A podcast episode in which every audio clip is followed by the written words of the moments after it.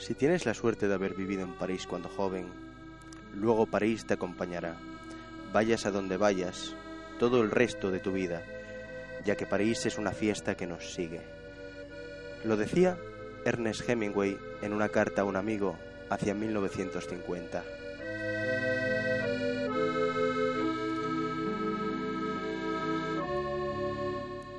Medianoche en París es el tipo de fábulas donde la noche no es solo ese periodo entre la puesta y la salida de sol, sino una dimensión distinta.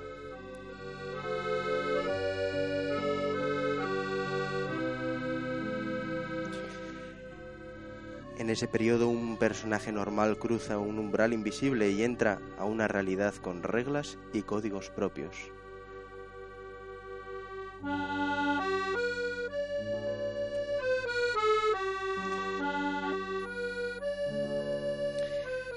Se me ocurre decir que si alguien dentro de 50 años filmara Medianoche en París, podría incluir a Allen en ese grupo de artistas que moldearon el mundo y la película.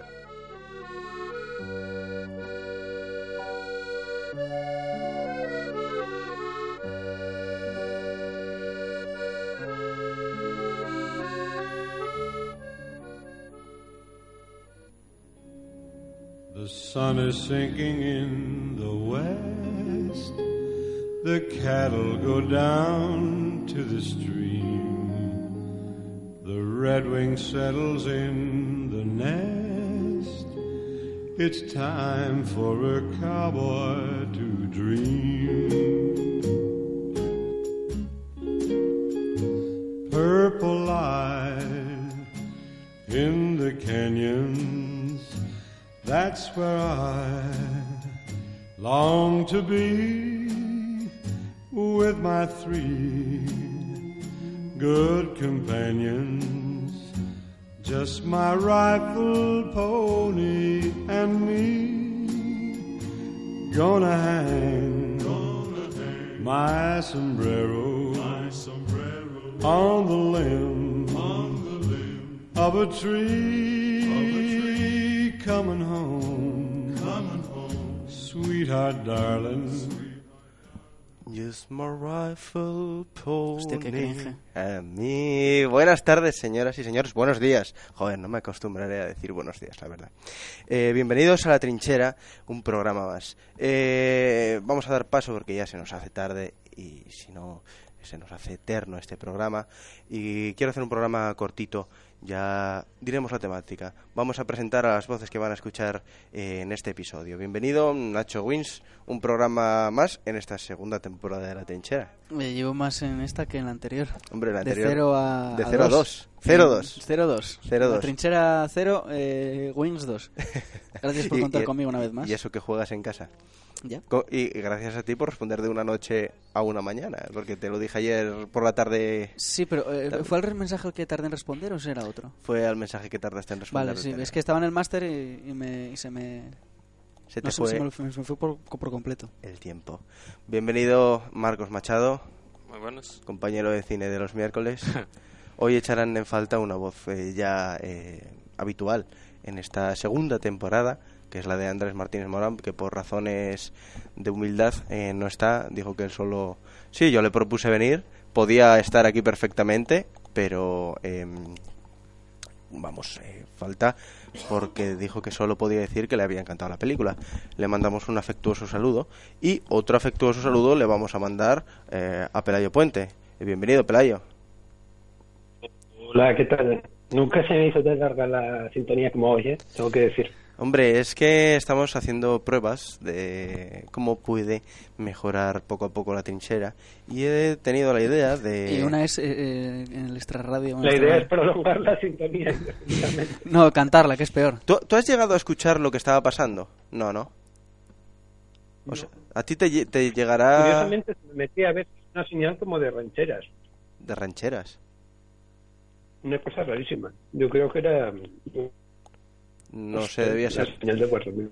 Yo creo que era tu. Podría ser tu vecina, ¿no? Poniendo la ranchera. No, sería fantástico. no no. Eh, en Barranquilla todavía. Bueno, pues hoy el tema de que vamos a tratar es un monográfico de Medianoche en París. La decisión de hacer este programa dedicado a la película de Bull- Woody Allen fue porque, vamos, de- deriva de que considero que el, en realidad no creo que lo sea o no lo será eh, en la eh, como hecho, pero creo para mí el mejor programa que salió de la trinchera fue el de Woody Allen, quizás porque mm, al menos yo tenía mucho más que decir que en los demás, que me, vamos, me Oye, declaró un completo ignorante. fue el segundo programa. Fue el segundo programa. Estás diciendo que desde entonces todo, todo fue la decadencia a partir de allí. Hombre, hubo una temporada que hablamos demasiado de superhéroes y eso sí que fue la decadencia. Eso creo que fue un poquito culpa de, de Aitor, ¿no? Hombre, tuvo su, tuvo su parte de culpa, pero la culpa y la responsabilidad la responsabilidad última es la, la mía. Eh, Claro. Vamos a hablar de Medianoche en París, la película del año 2011 que a todos nos encanta, ¿no? Por eso estamos aquí. En realidad no hay ningún detractor de ella. No sé si puede llegar a verlo por motivo de película, es decir, Creo que sí, ¿eh? Creo que a una amiga mía no le gustaba nada. veces. ¿tú crees? Creo, creo que sí. Creo recordar, come- tengo una- comentarios que lees en filming de- en filming en Film Affinity eh, a este respecto eh, pueden decir que viene a ser una imitación una copia de, del cine original de, de Woody Allen no sé si qué opináis vosotros. Hombre, yo quería hacer luego el paralelismo con La Rosa Púrpura del Cairo, que es con la que más se parece dentro de la filmografía de Woody Allen. Sí. Pero yo particularmente me quedo con esta. No sé si es porque me pone muy nervioso siempre, ¿cómo se llama esta mujer? Mia Farrow. Pero esta tiene un gusto que además le mete, claro, los cameos. De... Mira, es que es curioso porque esta película hace precisamente lo que intenta hacer Tarantino en, en esta última suya, que no, no entremos más a hablar de ella porque ya hemos hablado mucho, No que es meter todas las cosas que le gustan a Woody Allen, pero esta por lo menos lo mete con cierto, con cierto hilo, ¿no? Y, y con acierto, y, y le da una atmósfera a la película encantadora. Sí, en realidad eh, creo que es un homenaje a todos los las referencias o en este caso literarias, musicales del propio Woody Allen y creo que lo hace con una elegancia y una sofisticación que, que no lo consigue Tarantino por seguir con el con la comparación que has traído aquí a colación. Pero porque, para- porque Tarantino en realidad lo que hace es una... O sea, es- Referencias. Sí, o sea, no es, no es, no es como Medianoche en París, que es sumergirte directamente en, en- en todo esto. O sea, Tarantino pasa un poco de puntillas en, en lo de, ya lo hablamos el otro día, creo, Sí. en lo de Charles Manson y toda esta historia. Claro. Que si no tienes ya, si no tienes, o sea, tú puedes ver Medianoche en París y es como que te lo explican todo. O sea, es como iniciación, digamos. Pues, eh, oye, este es Hemingway, hizo tal, tal, tal, tal. Este es, eh, eh, joder, ¿cómo se llamaba? Eh, Gerald eh, hizo tal, tal, tal. Y, pero mm, Tarantino no hace nada. O sea, Tarantino es como. eh, ya lo tenéis que llevar aprendido de casa. Y Woody Allen un poco se, se molesta, en mi opinión, en, en, en explicar un poco, en, en dar matices que, que ayuden, que no tengas que venir ya de casa con, con la lección aprendida. Para los que los dejamos todos al- todo al último día, yo lo agradezco. En voz de esas personas horribles que somos, lo agradezco. El argumento, Sí. por poner un poco en en lugar a las personas que quizás la tengan un poco perdida en la memoria, espero que sean pocas. eh, el argumento pues es el siguiente, ¿no? Gil Pender es un, es un joven guionista eh, que viaja con, con su prometida a París. eh, bueno, con su prometida y con los padres de su prometida. Los padres a- de ella. a, Pa- a París eh, antes de la boda, unas pocas semanas antes, ¿no? Y una noche, mientras que está paseando por el barrio eh, latino, se ve sumergido en una especie de realidad paralela que le transporta eh, hasta los años 20, donde conoce pues a una, a una chica joven, Marion Cotillard, eh, Adriana, que se supone que es la, la musa novia de eh, artistas como Picasso. Picasso, como Modigliani, como Hemingway también, Hemingway, Hemingway. Se la lleva para A África, ¿eh? a África, a cazar rinocerontes. No, a cazar leones, a cazar leones. Qué maravilla. El que estaba obsesionado con los rinocerontes era Dalí. Era Dalí. Que esa Ay, es verdad, no me acordaba. ¿Te acuerdas de esa escena? Buah. Yo veo... Esa, esa escena es muy buena. Pero bueno, voy a Que terminar... también de- está eh, Man Ray, ¿no? Está Man Ray y está Luis Buñuel, los Es verdad. surrealistas. Y entonces, eh, ¿tú te acuerdas de esa escena, Pelayo?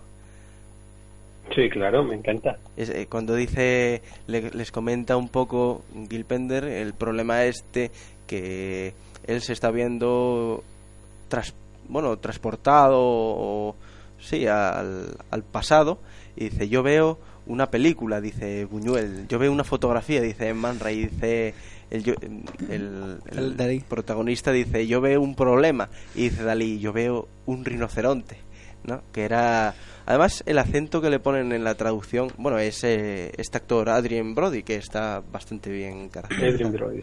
Adrien Brody.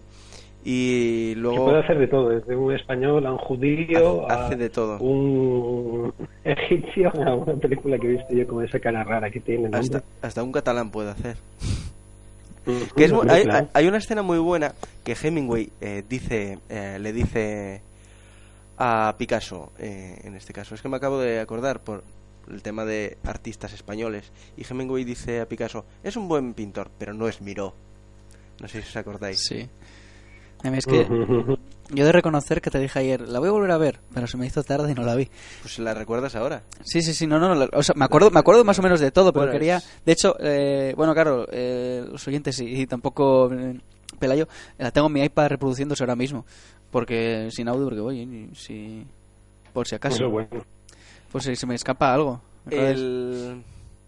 Iba a preguntaros yo una, una cosa, eh, la venía pensando antes, en directo, cuando bajaba a dirección al estudio, porque yo sí que me acuerdo.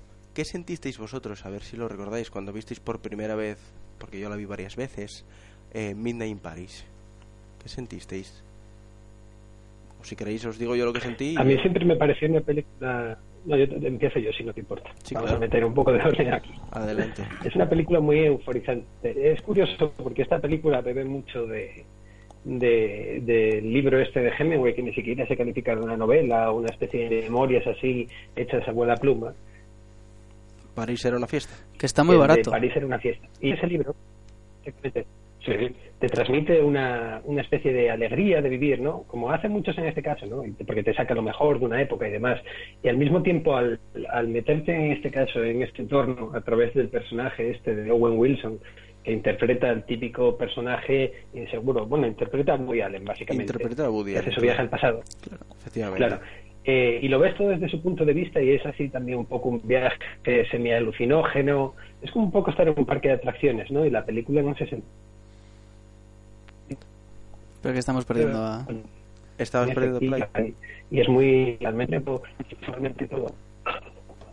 Bueno, Pelayo- a Pelayo, ver si recuperamos si- la conexión con si Pelayo. puedes, si puedes repetirlo otra vez porque se, se te estaba cortando. Ahora que entre otro que estoy comiendo. Sí, no, eh, yo después así piensas un poco, Nacho, lo que tu sensación. al No, yo básicamente, eh, más o menos lo mismo que había Sí. la primera vez que, lo- que la vi, que además me acuerdo, no me acuerdo por qué la vi, sinceramente. Creo que era porque una de- era una de las pocas que me faltaban actuales de, de Woody Allen por ver. Y yo recuerdo, mm, es lo que decía Pelayo, un poco como euforia, como. Al final están todos estos referentes, como son Phil Gerald, como son Hemingway, Picasso y todos estos. eh, te dan ganas de, de volver a de volver a ellos Claro, o, por ejemplo, yo, con, yo por, con, Hemingway, sí que es verdad, y con Hemingway y Fi- y Fitzgerald eh, no había leído demasiado de ellos, y sí que es verdad que es una película que te anima o a volver o a empezar, porque en, yo creo que todos podemos sentirnos un poco identificados en el papel de, de Owen Wilson, en el papel de, de que te imaginas, no a lo mejor con Hemingway o no a lo mejor con, con, con Fitzgerald, pero sí con otras personas, otros escritores o directores de cine o incluso músicos, de "Buah, ¿qué haría yo si, si conociera, por ejemplo, a gente muerta? Por ejemplo, a John Lennon o a, qué sé yo, a... No se me ocurre ahora ninguno más, a Freddie Mercury, por ejemplo, también, muy clasicón. Entonces yo creo que eh, la película lo bueno que tiene también es que, que te hace plantearte esto, que sí que es verdad que te lo yo me lo planteé muchísimas veces, pero de otra forma en la que no, no incluye eh, una máquina del tiempo, así como, como muy futurista todo, sino como una, una realidad un poco paralela o, o, o una realidad, ¿cómo se llama esto? Los multiversos, ¿no? En las que puedes... Entonces yo creo Sí, que... en realidad en realidad es una cosa muy muy eficiente no porque ni, ni siquiera hace hincapié en eso porque la película es tan consciente de su afán eh, puramente lúdico que tampoco te confunde con eh, explicaciones Claro. de por qué realmente Owen Wilson penetra ahí a través del tiempo. Es innecesario saberlo. Si es Claro. que al final el objetivo de la película como Es dices tú es transportarte ahí a ese mundo en el que tú tendrías que sentirte de tal manera conoces a tus ídolos toda esa cosa. Y yo me estoy acordando ahora mismo que tengo que no me- es que no me acuerdo si, si había visto esta película ya o no o fue des- o fue antes, pero ahora me, me acuerdo me acabo de acordar de que tengo un poema que es eh, creo que era París ya no existe, que es como un poco lo de- hablando de la Belle Époque y tal, que no, pues, me- no me acuerdo si me gustaría saberlo, pero de, no de lo la. Belle Époque. Sí, o sea, un poco eh, como eh, criticando el París actual, no me acuerdo, espera, lo busco y te y te lo enseño. Pues tal. yo os voy a decir que esta película, yo siempre caigo, y tú lo sabes bien, Pelayo, en la mitomanía, un poco. Y soy demasiado, quizás, mitomano. Entonces, eh, yo no hay llevaba nada malo mucho, en ello. mucho tiempo, eh, yo todo lo contrario, yo, yo lo defiendo. Eh, llevaba mucho tiempo viendo películas de Woody Allen. Yo fui un aleniano precoz, digamos, ya desde muy pequeño. Y antes eh, estábamos tomándonos un café, eh, Aitor y Guillermo Sánchez, eh, no Guilla Radio, aunque compartan nombre y apellido, que vendrá eh, al programa. Y estaba precisamente eh, pensando en. Les estaba comentando la idea del editorial para la revista de La Trinchera, que saldrá, si Dios quiere. Y como mandan los cánones y las buenas costumbres. Y estaba diciéndoles que el tema será eh, Woody Allen. Y les decía, bueno, yo es que siempre quiero pensar, o pienso cuando me preguntan quién es mi director favorito, siempre diré que es John Ford. Pero mi subconsciente siempre dice, Nacho, estás mintiendo porque tu director favorito, por mucho que tú te empeñes y trabajes porque sea John Ford, siempre será Woody Allen. Y voy a escribir sobre ello porque es esa sensación, ¿no? está haciéndote un celis ahí con lo de Moby Dick ¿eh? ¿Cómo? que estás haciéndote un celis es como cuando él miente sobre si ha leído Moby Dick Sí, Para sí, parecer más es- inteligente. efectivamente. Y lo que os iba a decir de la sensación, yo llevaba bastante tiempo viendo películas de Woody Allen y como siempre fui un poco mitómano, se me mezcló un poco todo en esta película, tanto el mito que yo siento o la admiración que yo siento por Woody Allen, por su cine y y la película, pre- precisamente que tratase otros mitos que yo tengo, como son eh, Hemingway o Dalí, que me gusta mucho. Mm, Evidentemente yo en ese momento no veía nada de Buñuel y tampoco conocía a Man Ray, por ejemplo, y a Fitzgerald creo que tampoco lo había leído en exceso. Sí que conocía a Cole Porter, porque también fui un eh, jazzófilo, no sé cómo se diría, un aficionado al jazz muy precoz. Entonces se me mezclaba un poco todo y he de admitir que París nunca me yo nunca sentí ningún tipo de de afecto por París. Siempre fue una París, una una ciudad que no me llamaba la atención. Y a día de hoy eh, sigue sin llamarme la atención, pero poco a poco mm, quizás un germen francófilo se vaya esté ger- germinando y nunca mejor dicho eh, en mí quitando esa anglofilia que tanto odias tú Pelayo no la odio me parece ridícula nada más Mm, como si fueran como si fueran apaga sinónimos. apaga Pelayo No, yo, yo he de decir que, que París eh, siempre me llamó muchísimo la atención y podría decir y sin ningún tipo de, de reparo que es de mis ciudades favoritas. O sea, después de Shishon, lo siento, por razones, por razones puramente irracionales, nunca mejor dicho. bueno por razones de nacimiento Sí, sí, sí. Luego va eh, mm, Burdeos y después París. O sea, Bordeaux.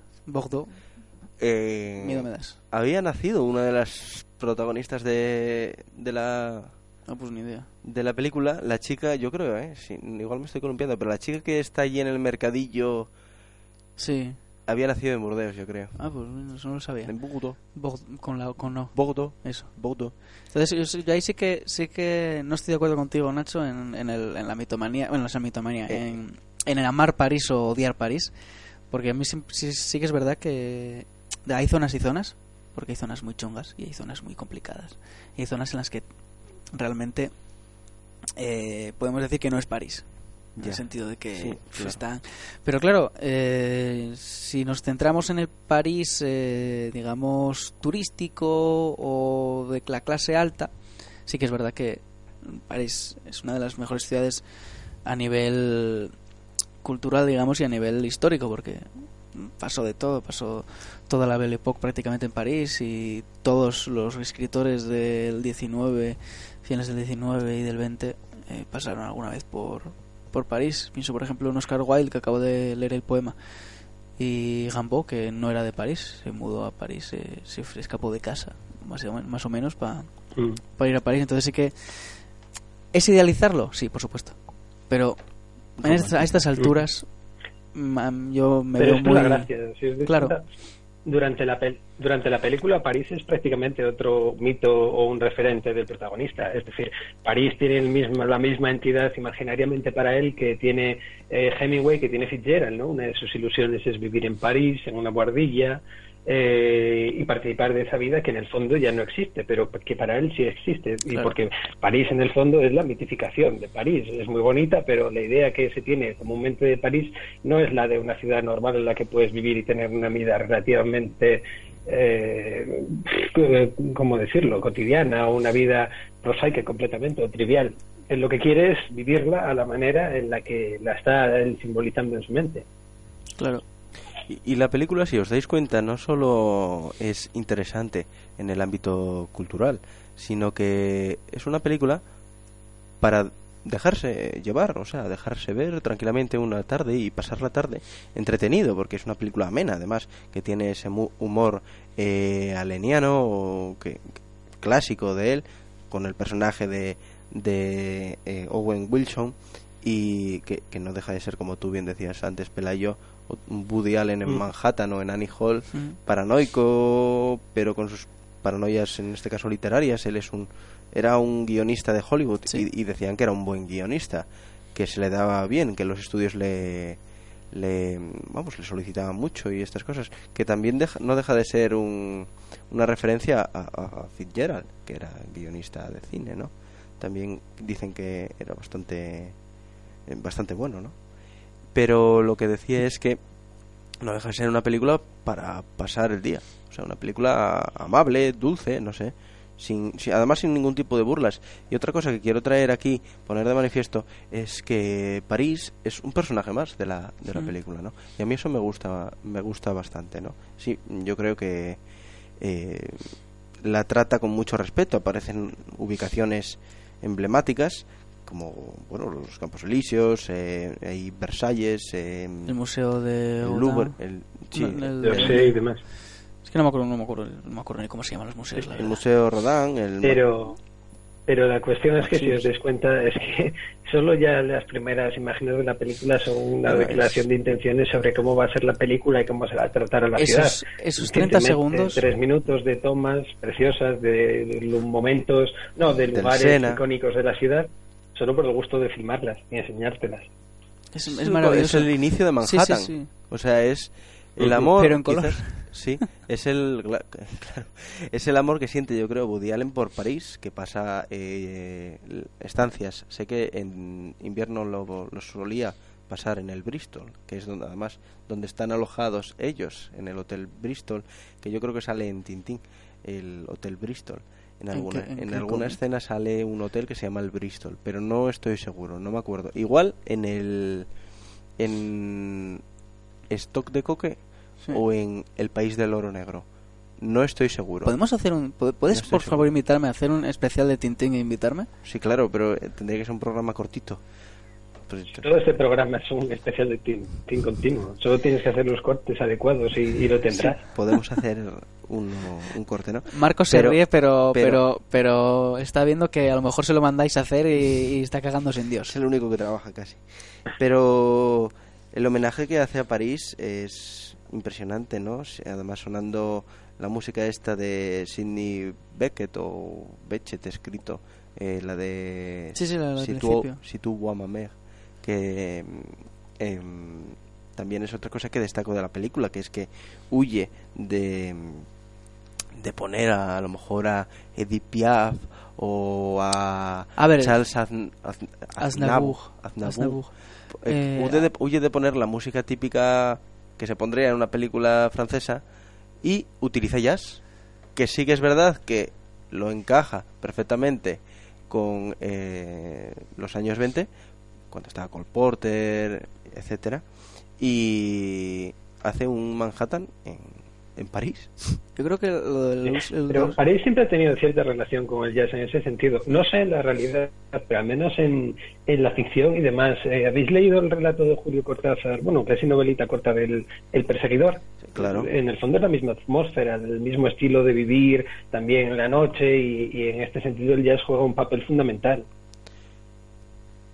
Ah, vale. Eh, no, yo iba a decir que yo creo que no utiliza ni a Piaf, ni a Aznavour, ni a, ni a esto, todo este tipo de, de cantantes y de cantautores, porque sería muy obvio, aparte de que sería muy obvio, sería muy obvio que es anacrónico.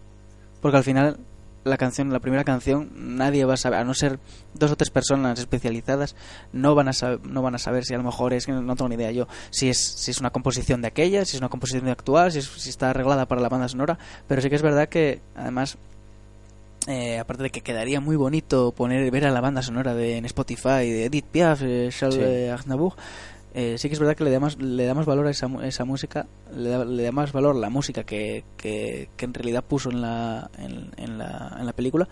Por eso, porque no es una música identificable, digamos, con... Puede pasar, puede pasar por, por, no sé si lo es, si no lo es, pero si no, si a lo mejor se hubiese creado ese año una composición propia de, del encargado de hacer la banda sonora, eh, colaría perfectamente si se hubiera hecho, como si se hubiera hecho en los años 20 o en los años eh, 10. Sí. Eh, hoy, en el episodio de hoy, tenemos un- una sorpresa, porque Nacho Wins, es un, un maestro musical, digamos, un experto Hago mis cosas. musical, y nos ha traído, bueno, ha traído al estudio eh, un reproductor, bueno, Un tocadiscos, un, giradiscos. No, nada, sabes que tengo unos cuantos en casa y este no lo utilizaba. Entonces, eh, oye, si alguien quiere, si alguien es un mitómano eh, con todo lo que eso conlleva y quiere en su programa poner algún vinilo, que al final acabaré, acabaré utilizándolo solo yo. O vosotros. O sea, que no. Pero bueno, eh, está aquí, a lo mejor y le doy uso. Eh, entonces, eh, viendo que, que vamos a hablar sobre París y que estamos hablando sobre París, eh, que yo quería poner una canción eh, del 7 pulgadas de Jacques Dutronc, que es, eh, si no me acuerdo, si no recuerdo mal, il est, il est 5 heures Paris s'éveille, que significa eh, son las 5, París se despierta, París madruga mucho, Francia madruga mucho, y por eso cierran pronto. Así que. Eso se, que- se- se ve reflejadísimo en la, en la Nouvelle Vague, que, que cierran muy pronto. Sí, a, a las 7 ya está todo cerrado. Todo, todo. O sea, abren a las 10, de 10 a 2, de 3 a... y de 3 a 7 o algo así, no me acuerdo, no sé los horarios exactos, pero... Y los lunes no abren. Y algunos, o sea, los domingos, los lunes no abren. Y algunos comercios no abren ni, los, ni el domingo, ni los lunes, ni los martes. Así que... estos franceses. Ojo ahí. Bueno, pues vamos a escuchar la 7 pulgadas, ¿no? Es un 7 pulgadas, sí. 45 revoluciones.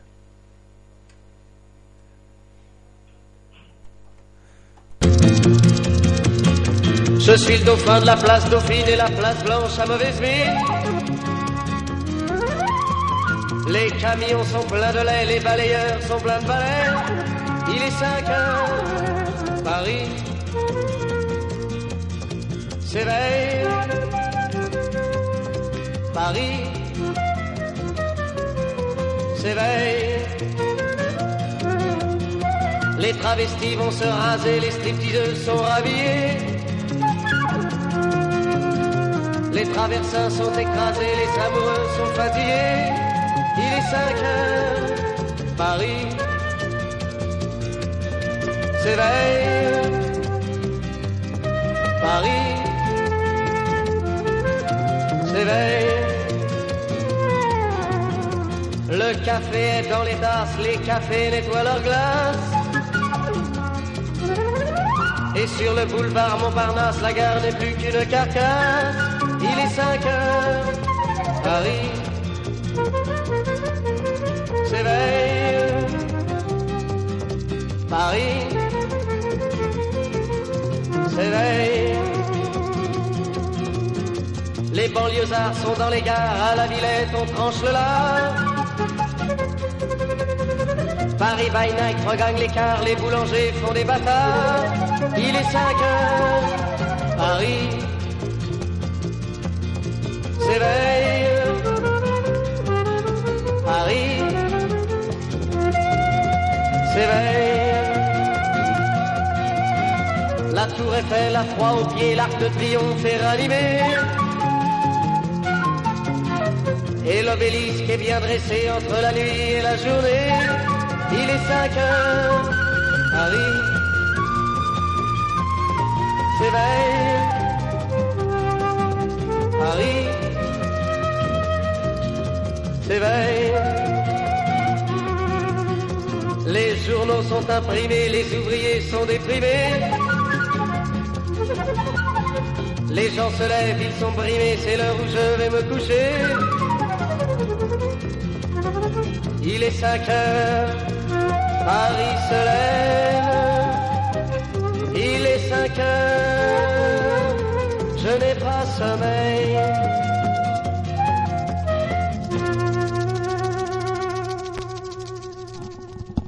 Ya sé quién es.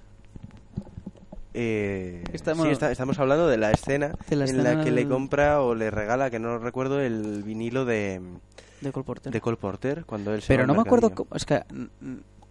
Ella me suena, creo que no salía en. No salía ella en. Es- en, en- ¿Cómo se llama? Se llama... eh, bueno, ¿en qué película dices que, que salía? Es que no me acuerdo. En, en, en, en la que eran. Joder, no, voy a buscarlo porque es que queda muy, muy feo decirlo, pero. O sea, es que creo que era. ¿Cómo, se llama, al ¿cómo se final- llama ella? La que al final se va con él. ¿Cómo se llama ella? No me acuerdo. Voy a buscarlo yo. Es que no, pensaba que lo estaba buscando Nacho. Es que yo lo estoy buscando. Ah, joder, pues tienes el libro ahí. Estamos buscándolo todo. Estamos trabajando no en ello. Sale, no sale aquí Vamos a ver, IMDB. Y yo quiero...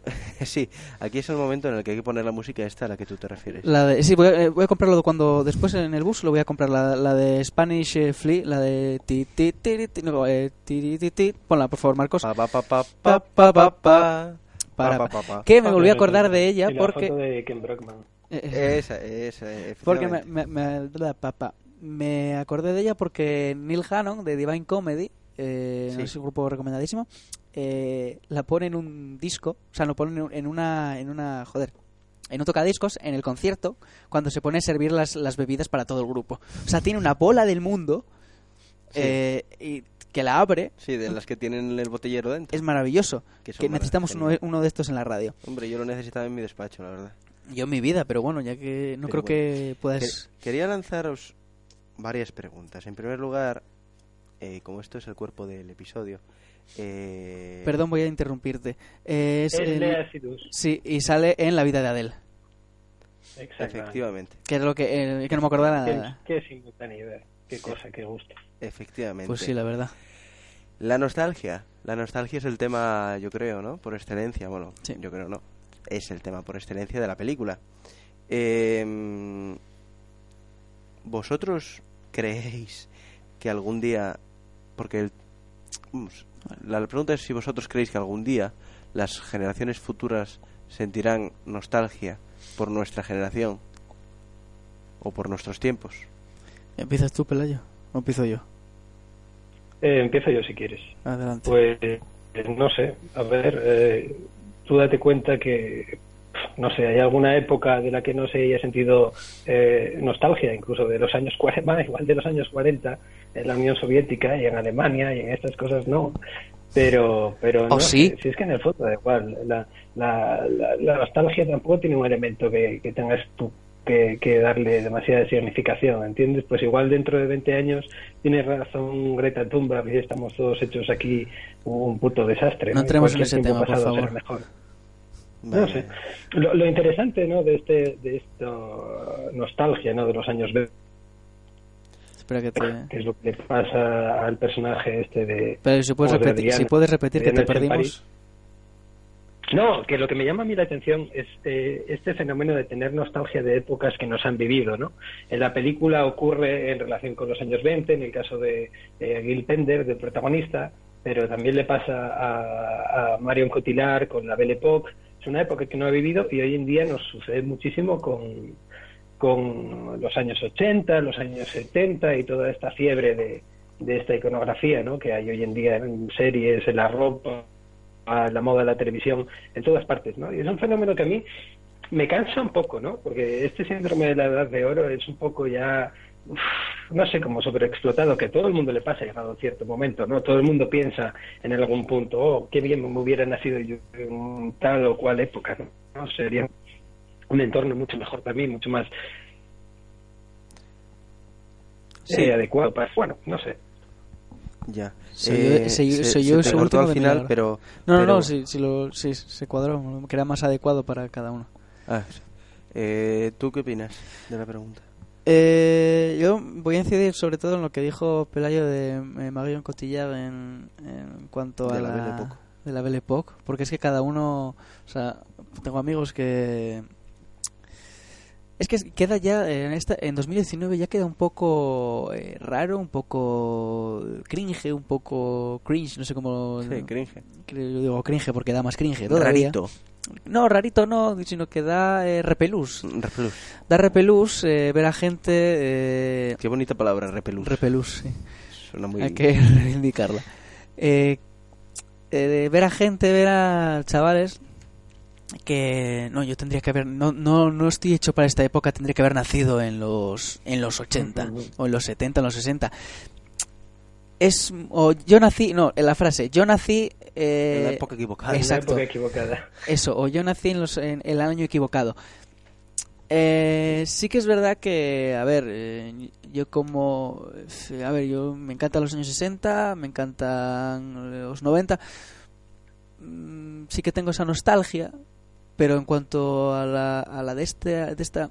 Claro, nosotros vamos- no vamos a, no vamos a poder saberlo porque no... eh, como la vivimos, vamos a tener nostalgia, pero no de la época, sino de lo que vivimos en de lo esta que época vivimos. y de, de- estos momentos de del claro pasado. claro claro pero sí que por ejemplo en los 60 mm, nadie se daba cuenta de que una, la las generaciones posteriores se iban a querer sentir eh, bueno se iban a, a querer transportar a, a esa época porque es algo tan actual y tan tuyo y tan presente porque no deja de ser presente al final eh, que no, no lo vamos a poder ver. Sí que es verdad que a lo yo pues, supongo que sí, por mera estadística. eh, al final va a haber una... Sí, claro, culturalmente ahora mismo... mm, ¿Qué hay? O sea, vale, por el cine, perfecto. Está, y cine y series, que es la época dorada, digamos, sobre todo de las series. Que esto lo decía eh, Juan, Juan Jesús, Sí. Juan J. Alonso Menéndez, ¿Qué vendrá? que vendrá. Esperemos. Un abrazo enorme. Y Eh, Arrema y Vive. RM y Vive. Tenemos que hacerlos a los tres. Sí. Podría ser un programa genial. Sí, sí, y, sí, como, y faltos de micros, por otra parte. Bueno, se lo van turnando. no, eso ya, ya, ya buscaremos la manera. Pero... eh, claro, es que como vivimos en esta época, no nos da abasto a, a, a saber que por qué sentiría año- añoranza, por qué sentiría nostalgia nuestros eh, nietos o los nietos de, de tus amigos. Porque está todo, lo, lo vemos todo tan tanto que luego se hace un resumen, o sea, en los 60 se hace un resumen con que los Beatles, los Rolling, los Who, eh, los Monkeys y qué sé yo, y los Kings. Pero claro, era mucho más que eso. Entonces, claro, nosotros eh, el paso del tiempo lo que hace es sintetizar las cosas un poco. Entonces sí que cuando Sí, que se lo- sintetiza lo- todo La esto, superficie, la claro. punta del iceberg. Claro, entonces ahí sí que puede, porque claro, eh, no, yo tendría que haber nacido en los 60. Es como, vale, y estás apegadísimo al Instagram, estás pegadísimo a, a las redes sociales, Sí. que sí que es verdad que eh, si hubieses nacido en esa época, no las hubieses necesitado. Desde No, pero si, si quieres... No, no, las- yo tendría Lo que... que es seguro es que no los habrías tenido. Claro, claro, claro. Pero ni, y tampoco necesitado porque no estaba, eh, no estaba esa necesidad. Pero su- tú sí, dices, no, si, si, si ahora mismo me dan una máquina de- del tiempo, eh, voy y, y vivo en, en los 60. Y ¿Y como, qué haces? No vas a poder. No, no vas a poder. No, es, es imposible. Claro no vas a poder. O sea, nadie puede.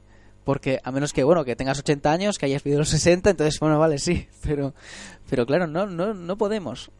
El, protagonista llega al final de la, de la película a la conclusión de que si quiere escribir algo, él como es un escritor, pues lo, lo concreta en, en la escritura, ¿no? Dice, si quiere escribir algo que valga la pena, eh, tengo que prescindir de mis ilusiones y la posibilidad de ser más feliz en el pasado eh, seguramente es una de ellas. Entonces, Sí, eso, mira, yo eso quería comentar en relación con eso. Gracias, Nacho, por sacar el tema. ¿Vosotros creéis que en esta película hay algún elemento desmitificador? Es decir, teniendo en cuenta al final que él se da cuenta de que a Marion Cotillard le pasa lo mismo que a él y cómo viéndose reflejado en su adoración por eh, el París secular se da cuenta de que su forma de comportarse y sus sus, sus aficiones en ese sentido no solo son ridículas, sino que además eh, lo ciegan en relación con, con su vida real, ¿no? Porque es incapaz de darse cuenta de que su novia lo está engañando y demás. ¿Vosotros creéis que realmente hay una especie de intención crítica en, hacia esta forma de, de- de olvidarse de- del mundo en fantasías de otros tiempos o que realmente es solo para que funcione el relato en ese punto y ponerle fin? Uf, yo creo... Eh, necesito, necesito madurarlo un poco, ¿eh? me aventuro a contestar que sí que Woody Allen durante toda su trayectoria tiene una visión crítica que quizás pasa desapercibido, que es precisamente desmitificar ciertas ilusiones, como pueden ser eh, bueno el psicoanálisis o cualquier cosa que hace una crítica en este caso bueno en esos casos más eh, concreta más que se como se dice que, que se ve más más vistosa. Visible. visible más sí más visible más eh, evidente quería decir. Pero en, en Midnight in Paris yo creo que sí que existe ese ese ápice o ese atisbo de crítica a que a, a- a precisamente a la gente que hace comentarios como los que Nacho plasmaba eh, antes de yo es que nací en la época equivocada bueno naciste en la época equivocada no. Naciste en la época que tenías que haber nacido o sea en la que te tocó haber nacido. Otra cosa es que tú quieras aprovechar esa época eh, con los medios que tengas no si yo hombre a mí me Estás habría hablando como Gandalf, Nacho, ahora mismo, ¿eh? a mí, a mí me habría encantado nacer en la época colonial británica y haber sido eh, Lord Mayor del Admirantazgo del- de la Marina de Su Majestad, pero seguro que no me habría gustado, Todavía lo puedes conseguir. seguro que no me habría No gustado renuncies a nada tus sueños. mm, eh, las enfermedades de aquella época, ¿sabes? Y o cuando la expedición napoleónica a la a Egipto con la con la joder qué enfermedad tenían allí que habían cogido toda la epidemia de no me acuerdo qué ¿sabes? sí es muy bonito y está muy romantizado pero eh, tienes y creo que es a lo que tú te referías la crítica creo que esa ilusión trasladada a una obsesión enfermiza porque yo mm, no estoy a gusto donde vivo pues es como que te, va a frenar en todo puedes tener ciertas eh, ci- ci- cierta admiración y, aprovecharlo para tu- tus aficiones, tu trabajo, pero no puedes, evidentemente, obsesionarte y has de resignarte y aceptar que la realidad es en la que vives. Sí, claro. o Sí, sea- es que precisamente por eso. Ah, no, habla tú, No, no, no, adelante, adelante, que yo no puedo, a mí no me corta internet.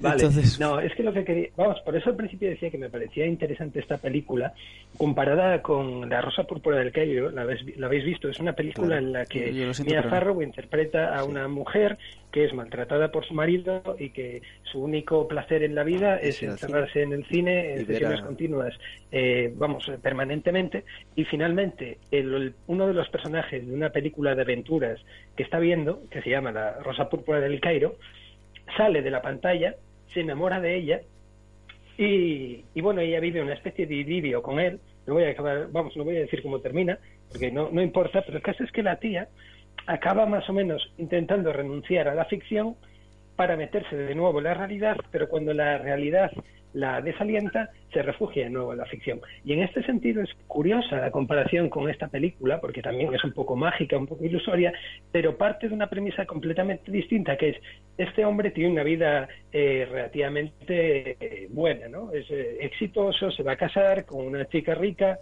que además, eh, como dice él, es bastante sexy, y, y todo ese rollo, pero él por, por idealismo puro se quiere montar una vida ficticia. Al final acaba renunciando a ella y le permite eso vivir, mientras que al personaje Mia Farrow, como su vida es una mierda, tiene que refugiarse de nuevo en la ficción. Y en ese caso es como una crítica combinada, si, si las mezclas las dos, ¿no? Sobre, por un lado, el poder del cine para engañarnos, pero también para consolarnos y al mismo tiempo también para entorpecernos, ¿no? Y es muy, vamos, me parece muy interesante, muy interesante esa comparación. Y por eso me, me llama la atención, vamos, valorar si realmente hay esa intención de crítica a, a la fantasía, ¿no? Y al dejarse eh, distraer o em, em, por estas ilusiones, ¿no? De la imaginación.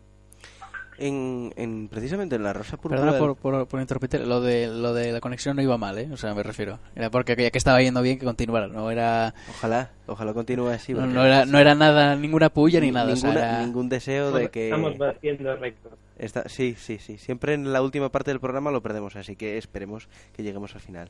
Pero lo que iba a decir es que en La Rosa Púrpura del Cairo hay otras eh, referencias, se me ocurre a dos películas eh, eh, que tratan un poco esta, esta em, digamos, temática de, de ilusión por la por la ficción, ¿no? De, se viviría mejor en la ficción, ya llegando a este a este punto, ¿no? No solo en el pasado, sino en la ficción. La ficción supera la realidad, es la gran pregunta en ese sentido, ¿no? Y las películas que, digo son el moderno Sherlock Holmes de, de Buster Keaton, no sé si la llegaste a ver, Pelayo. ¿La viste? ¿Cuál, perdón, que no Eh, te estaba escuchando el- ahora mismo? ¿Que el moderno- cosa? El moderno Sherlock Holmes. Es del año veintipico. Ah, no, no la he visto. Es de Buster Keaton y No, es no, que, no el, el- en resumen, es un operador de cámara, de cine o algo así, que, o sea, un operador que pone las, ¿cómo se llama? El que pone las películas en el cine, el, Eh, el joder. reproductor, bueno, sí. Sí, el- Y que está viendo la película y se, se duerme y sueña que está eh, dentro de la película, ¿no? Y otra es de Fellini, eh, del cincuenta y pico, eh, 60, no, no, no me acuerdo exactamente, que es eh, El jeque blanco y cuenta también la relación entre una un actor y una admiradora que después esta figura sale en la película de eh, a Roma a Roma con amor o desde Roma con amor o Sí. to, to Rome with Sí. Love o sea, a Roma con amor y eh, la relación entre una admiradora y el y el bueno tangencialmente la, la trata no y el actor al que admira y respeta y por el que siente una una situación sexual incluso eh, de este tipo no entonces a mí me recuerda un poco siempre a esas a esas dos películas el- la rosa púrpura del Cairo y por por vamos por coherencia Midnight in Paris también me, me lleva a ellas no Eh, no sé cómo vamos de tiempo cuánto llevamos grabado 47 minutos. bueno, pues yo creo que voy a poner entonces ahora mi momento musical, ya que Pelayo hoy no nos ha enviado su momento, pues voy a poner a Eric Clapton, porque me apetece, Tío. no sé por qué me apetecía escuchar Pues me lo hubieras eh, dicho, a lo mejor hasta tenía el disco. Tears in Heaven, es el, Pues no, no lo tengo. sea, Bueno, pues, tengo, eh, tengo Leila. Ah, tengo Leila. pues eh, lo podemos poner otro día. Espero y tengo la fe en que no nos lo banen en, en, en YouTube por poner a Eric Clapton, pero no sé si podría pasar como con Bob Dylan. Eric Clapton no sé, pero los Beatles seguro que nos lo banean, porque ellos no conceden ninguna autorización a YouTube de, de reproducción eh, de esta monetizada. Que Pues- es por lo que nos tumbaron el de Bob Ah, Dylan, pero los lo- monetizáis. No, Entonces, No, esa es la cuestión. Es decir, YouTube, cuando tú subes el vídeo, te da la opción, que bueno, ya lo sabes, eh, de, Sí, de monetizarlo. subirlo, sobre todo, renunciando a la monetización Sí, que sí, tú generar cediéndosela a la discográfica que tenga sí, los sí, sí. derechos de la música que tú pones. Pero no lo la permiten ni discográfica puede acceder a eso a ese sistema o puede rechazarlo. Y en el caso de Bob Dylan lo rechaza y por eso no puede subir nada. Eh, vamos a Vale. escuchar la, la canción, venga.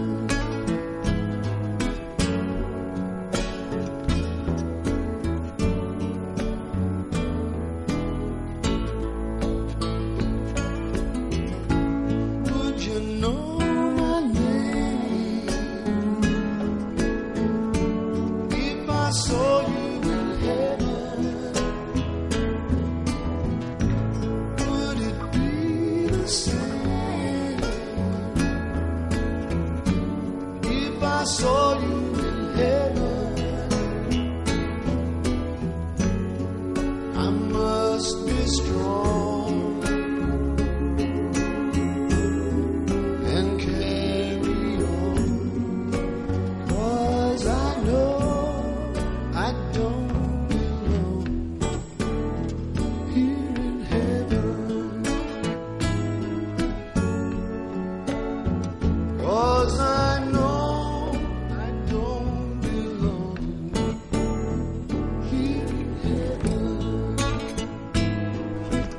Ah, vale, que no.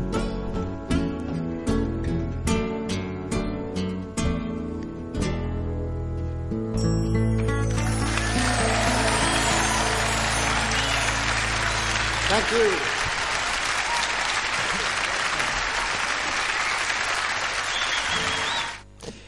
Pido perdón a las víctimas. Que se me oyó decir, ah, vale, ah, vale, que no. Durante la canción. Sale Toulouse-Lautrec. Sí. Eh, Pelayo, eh, no sé si nos escuchabas Dime. a lo largo de la pausa, pero eh, voy a preguntaros, voy a preguntaros ahora por, para cerrar el programa, por vuestra escena favorita. Vale, ya la sé. Ya la sé, es que estaba, es que no, es que estaba como perdido.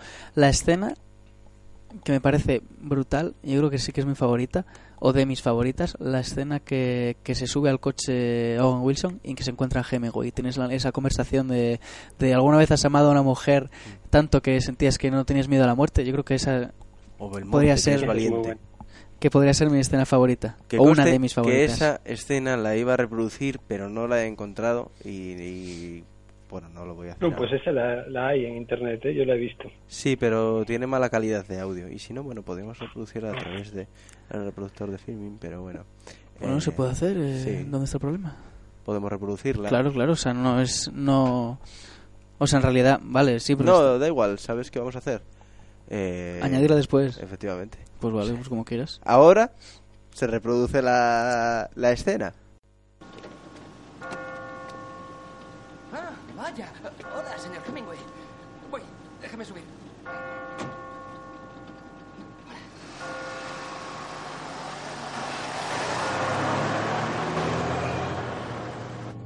La misión era tomar la colina. Éramos cuatro, cinco contando a Vicente, pero había perdido una mano al estallar una granada y no podía luchar como lo hacía cuando le conocí. Y era joven y valiente, y la colina estaba encharcada de tanta lluvia, y el camino descendía, y había muchos soldados alemanes, y se trataba de apuntar al primer grupo y con puntería certera retrasarles.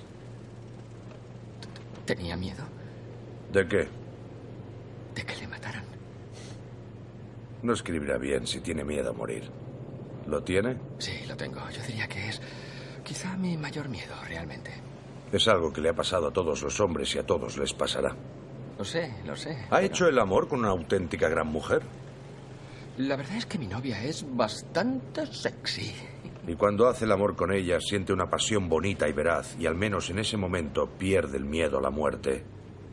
No, no suele ocurrirme. Creo que el amor que es veraz y real crea una tregua con la muerte. La cobardía viene de no amar o no amar bien, que es lo mismo.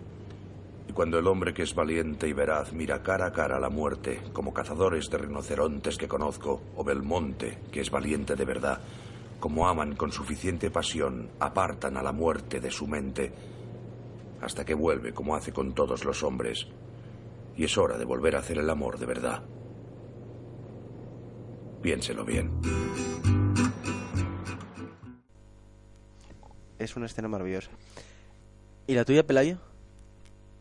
Pues eh, la mía también tiene, tiene la intervención de Hemingway, porque me parece uno de los personajes más hilarantes de la peli y, y de los que están mejor caracterizados, de verdad. Y, y es, no esa, sino la anterior, la primera aparición. Cuando le- Hemingway, cuando le pide- Cuando llega al bar con Hostia. Fitzgerald, con eh, Zelda Fitzgerald también, y eh, luego se quedan solos, le empieza a hablar de su novela, y cuando le pide a Gil Pender, oye, ¿usted la leería para mí? Y otro dice, no, la odio. Pero ¿cómo no la, cómo la va a odiar si todavía no la ha leído? Y él dice, si es buena, no, si es mala, la odiaré, porque odio la mala literatura. Y si es buena, la odiaré aún más por no haberla escrita yo. Y luego empieza a decir, no, ¿cómo tiene que ser un escritor? Tiene que ser competitivo, que si quiere Si la boxear... que historia es ese rollo". veraz. Me parece una película, no sé, me parece una escena eh, espeluznante, me parece buenísima.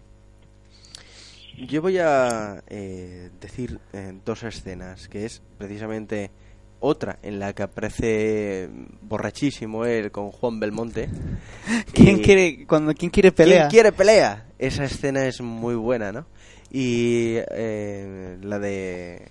Vamos, eh, es que Hemingway tienes toda la, la razón, que tiene las, las mejores Intervenciones. intervenciones, Los mejores diálogos. sí, en- o las mejores frases o, o la mejor caracterización en la, en la película. Y me gusta también mucho cuando él vuelve a casa, al hotel, y va diciendo esto de y se acuesta, dice, soy Gil Pender, he estado con Hemingway y con Picasso, Pablo Picasso y Ernest Hemingway, soy Gil Pender de Pasadena, un boy scout. En primero suspendí literatura, pero el pequeño Gil Pender le está leyendo su novela Gertrude Stein. Y esa escena es que, que es- me parece me parece buenísima. Pero bueno, es que casi todas las escenas me parecen me parecen buenísimas.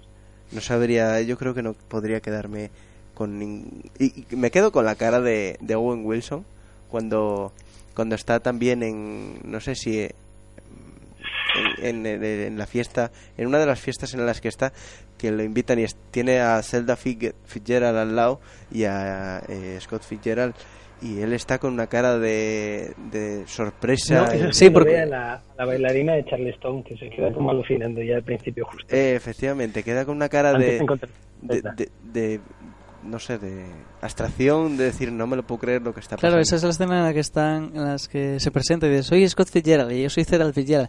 Anda, qué casualidad, ustedes es. se apellidan como... Como- y se va, dar- como- se va dando... como- como los Fitzgerald. Sí, los Fitzgerald de tal, de Estados Unidos, no sé qué. Sí, Scott y Zelda, Fitzgerald, los Fitzgerald. quiero, quiero también eh, hacer un no, disclaimer, ¿no? Pero también romper una lanza. Hoy voy a romper dos lanzas. Eh, una por Marcos y la otra por Zelda Fitzgerald, que me parece un personaje de la película mm, sinceramente maravilloso. Pues se va a y tirar a la también. ¿El qué? Cuando se va a tirar a la Sena, que está Sí. ahí completamente abstraída. Y cuando, el, claro, eh, era- tiene, tiene un par de libros, creo, si no me equivoco. Tiene uno por lo menos. Sí, ella, no me acuerdo eh, que lo que quiero leerlo. Y que es una que era una persona que cambiaba mucho de, de digamos, de, de ámbito. O sea, quería ser cantante y quería bueno, ser tenía escritora. esa- ese deje bipolar. Tenía o- muchas patologías. Era de todo un poco. Y no sé, me, me- me apasiona muchísimo ese. eh, por una, no, a decir por una celda Fitzgerald en tu vida, pero bueno, no sé, no sé hasta qué punto. Pero sí que me parece un personaje en el A que. Scott se- no le fue nada bien con Eh, ella. bueno, eh, bueno, eh, seguían juntos. Bueno, en la película esta de El editor de libros o algo así, que em, protagoniza este mm, Colin Firth, no sé si la, la habéis visto. Ni idea. Es una película de No. 2016 con Colin Firth, Jude Law, eh, Nicole Kidman, que mm, bueno refleja los los tiempos de eh, Max Perkins, que es el editor de precisamente toda esta gente. Eh, Jude Law es este mm, Tom Wolf. Tom Tom sí, Tom Sí, Wolf, Tom pero Tom Wolf no No el de ahora. no el de no el que murió hace unos años, sino el, Sí, sí. el otro. Se escriben diferente, yo creo. Uno es Wolf y, el otro es Wolfe.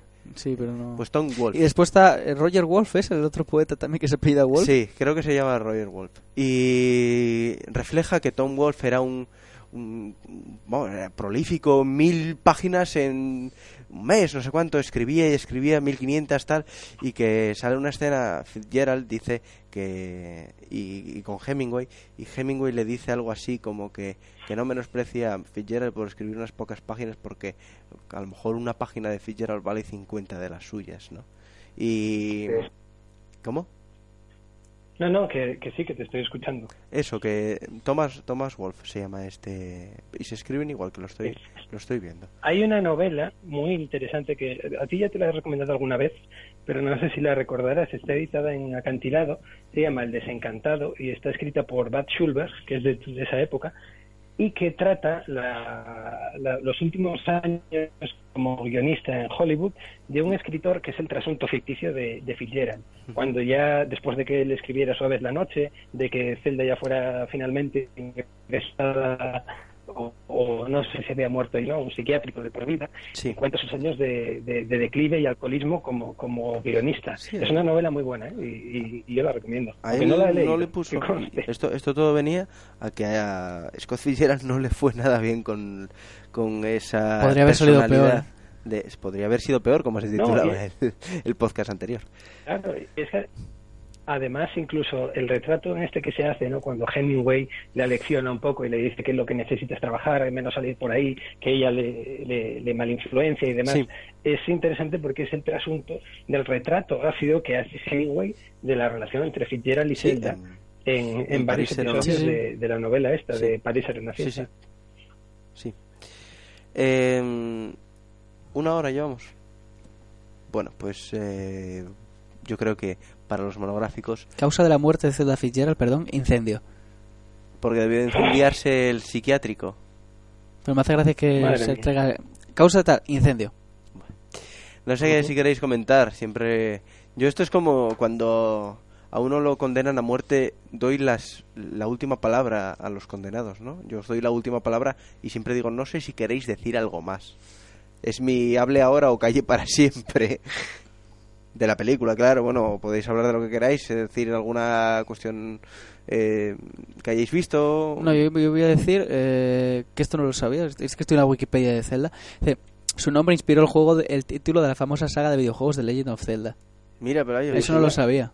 Yo no tenía ni Yo idea. Eso sí, sí, sí, lo sabía. Pues yo no lo sabía. Bueno, es que tampoco me gusta mucho En fin, sí. Legend of Zelda, pero bueno. Si no tenéis nada que decir, yo este esta semana he visto, no tiene nada que ver con el tema, pero he visto Ad Astra Y Ajá. he de Dicen que decir- está muy bien.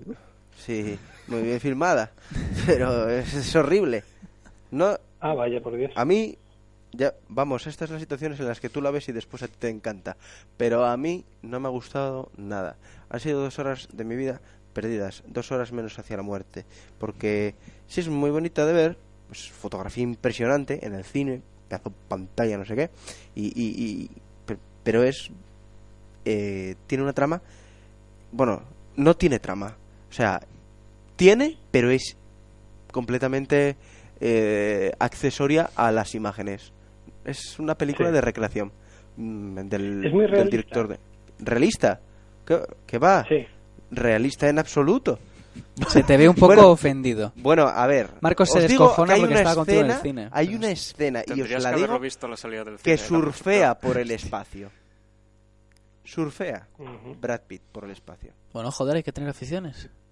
Tú si estás en el espacio y lo pudieras hacer, no lo harías. Hombre, yo si, lo, si estuviese en el espacio estaría cagado. No se me ocurriría eso. Bueno, joder, pero después de la adaptación, A ver, tú piensas, Pedro Duque en el espacio, ¿tú piensas que surfeaba? eh, bueno, no hizo el de, el, el- no me acuerdo de quién, el americano este, eh, la canción, una versión de la canción de Bowie de Life on Mars, En fin. o Space Oddity, no me acuerdo fin. cuál de las dos. Os recomiendo que la vayáis a ver porque siempre recomendaré ir al cine, pero...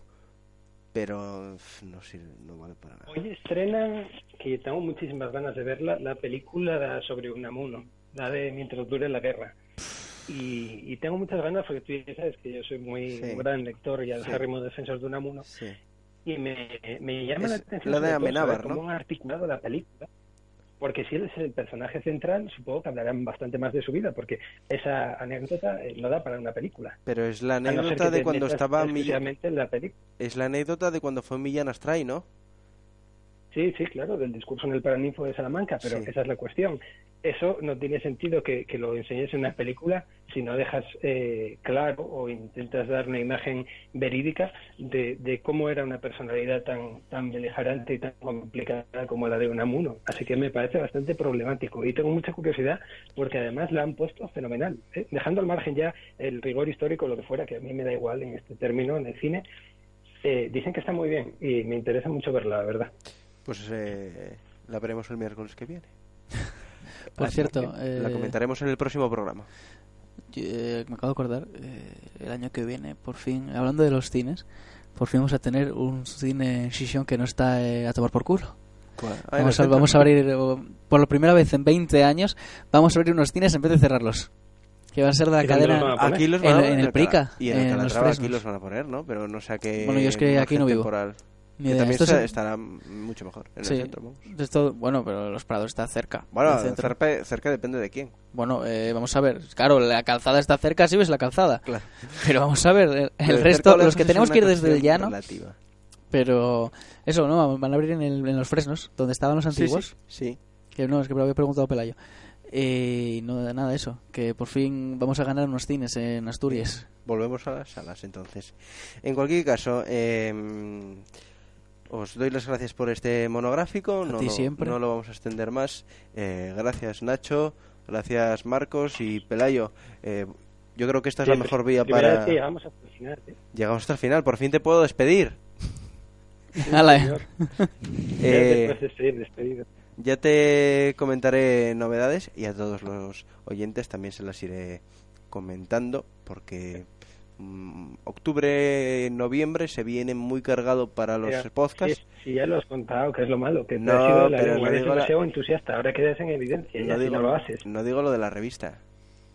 Eso, a eso me estoy refiriendo yo. No, yo me refiero a que van a venir cargados de personas mm, muy interesantes para escuchar en el podcast. Pues doblemente comprometido estás ya. Eh, yo, mi compromiso es al 97%. No llega al 100% porque necesito dormir, pero mi compromiso es al 97%. Así que nada, hasta dentro de 7 días y quedamos emplazados para comentar la película de Amenábar. Muy bien.